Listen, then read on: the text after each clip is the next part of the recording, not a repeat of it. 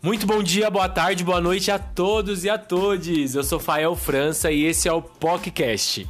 Eu tô muito feliz hoje a estreia do nosso podcast que vai falar sempre sobre nossa cultura, diversidade, curiosidades e direitos GLBTQIA+. E no começo de cada podcast a gente sempre vai exaltar aqui alguma personalidade importante para a história, não só da comunidade, mas também para o mundo. E hoje eu vou falar sobre Alan Turing, um britânico uh, nascido aí na Inglaterra em 1912, que já demonstrava desde criança facilidade por matemática, ciências e assuntos de lógica. Aos 15 anos ele já resolvia problemas matemáticos complexos, é, sem mesmo ter estudado cálculo. Foi também nessa idade que ele conheceu Christopher, que foi o primeiro cara com que ele sentiu atração, se entendendo gay. Isso não era nem década de 30 ainda, gente, era 1928. Então imaginem só. É, dois anos depois, em 1930, ele se forma em matemática pela Universidade de Cambridge e depois ele se formar, ele continuou estudando porque ele encasquetou que ele queria criar uma máquina que fizesse cálculos é, humanos e lógicos de maneira automática. Foi quando, durante a Segunda Guerra Mundial, na década de 40, ele foi chamado pelo governo para trabalhar numa equipe cujo objetivo era decifrar o Enigma, que era o código pelo qual os nazistas se comunicavam. Foi quando ele conseguiu criar a máquina Tanner, um dos princípios dos computadores modernos. A máquina deu ao Reino Unido a possibilidade de, de decifrar os códigos nazistas acelerou a derrota da Alemanha, adiantando então o fim da Segunda Guerra Mundial.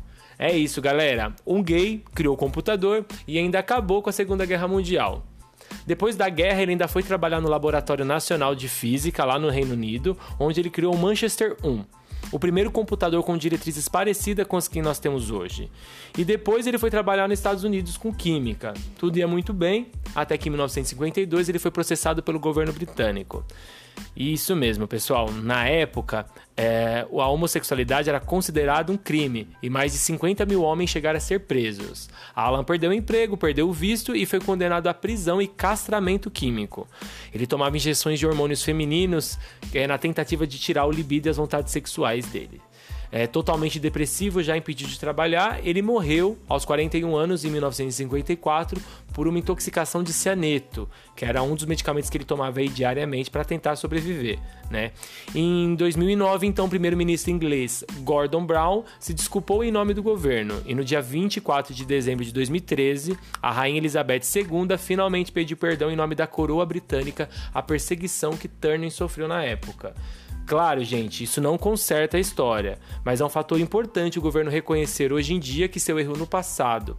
Até porque hoje em dia o governo apoia totalmente a diversidade. O governo britânico é totalmente a favor da diversidade, né?